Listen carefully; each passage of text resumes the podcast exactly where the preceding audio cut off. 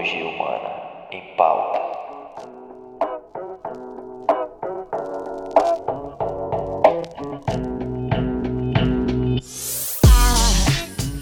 Salve, salve BioRadio no ar. Hoje, mais uma vez, para a gente responder pergunta de ouvinte, que inclusive estão mandando é muito pra gente, a gente fica muito feliz. Pode mandar lá no match@inspirefoods.com.br ou acesse o Instagram arroba match de César, tem os links lá pra ti, tá? Essa pergunta muito pertinente, muito interessante aqui, vai dar uma boa discussão. É a pergunta do Felipe. Felipe perguntou o seguinte: existe algum açúcar que seja bom? Felipe, vamos lá. É, eu acredito que você esteja tratando aqui do açúcar que é incorporado nos alimentos, certo? Como açúcar branco refinado, açúcar mascavo e por aí vai.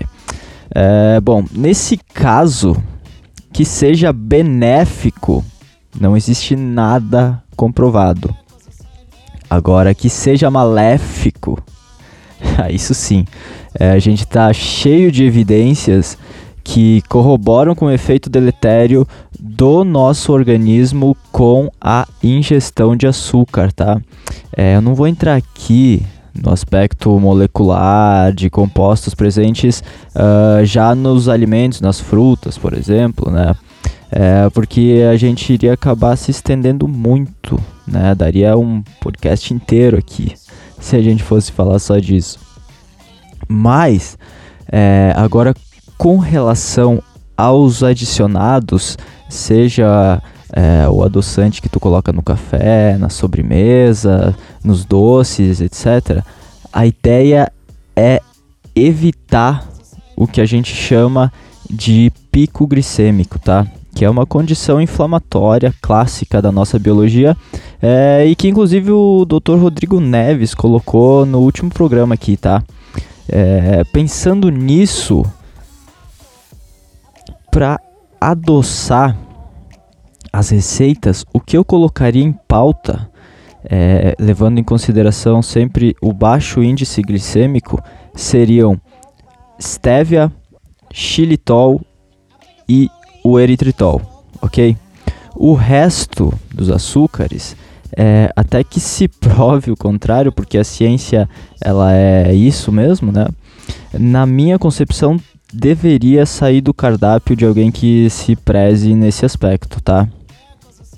Uh, e até falando nesse assunto, é, eu queria é, compartilhar, Felipe, uh, com você e com, com os nossos ouvintes, um estudo que foi realizado em 2015, ele é até que é recente, pelo Robert Lustig e mais os colaboradores deles ali é, onde eles determinaram se a substituição do açúcar por amido melhoraria os parâmetros metabólicos em crianças obesas e com síndrome metabólica. Então, é, basicamente a ideia deles foi reduzir o açúcar de 28 para 10% na dieta e substituir por amido primeiro, essa primeira informação já nos, nos leva a um estado de. Uh, assim. É, muito interessante, né? Porque vejo que uh, a, média ali era de 28% das calorias das crianças baseado em açúcar, e isso é assustador, tá? Vejam que, pô, 28%, quase 30%, então hum, quase que um terço da, das calorias ingeridas eram provenientes de açúcar, né? Uh, bom, os resultados desse estudo foram os seguintes: redução na pressão arterial, redução é, muito acentuada nos triglicérides e no colesterol LDL, melhora na tolerância à glicose e por aí vai. É, se vocês pesquisarem, vocês podem acessar esse estudo na íntegra, tá?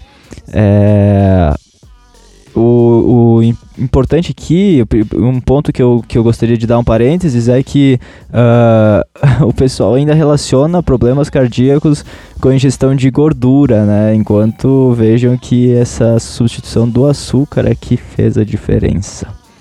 Bom, lembrando que nesse estudo o resto da alimentação ele, eles mantiveram inalterada, tá? Então a quantidade de calorias ela continuou a mesma. O que eles substituíram foi o açúcar pela, pelo amido, né? O que, o que nem seria tão benéfico assim pensando na biologia humana. Porém, já trouxe resultados é, bem interessantes. Então, Felipe, resumindo aqui, açúcar que tenha potencial para favorecer o nosso desempenho biológico, eu sinceramente não conheço. Porém, se tiver que usar algum açúcar, alguma forma de adoçar, eu utilizaria stevia, xilitol ou eritritol, ok? Então, é, para fechar, olha para você, ouvinte, Perceba se você é viciado em açúcar, no sentido de não conseguir viver sem ele, tá? Se o seu caso for esse, saiba que tudo indica que você está caminhando para um estado patogênico. Certo?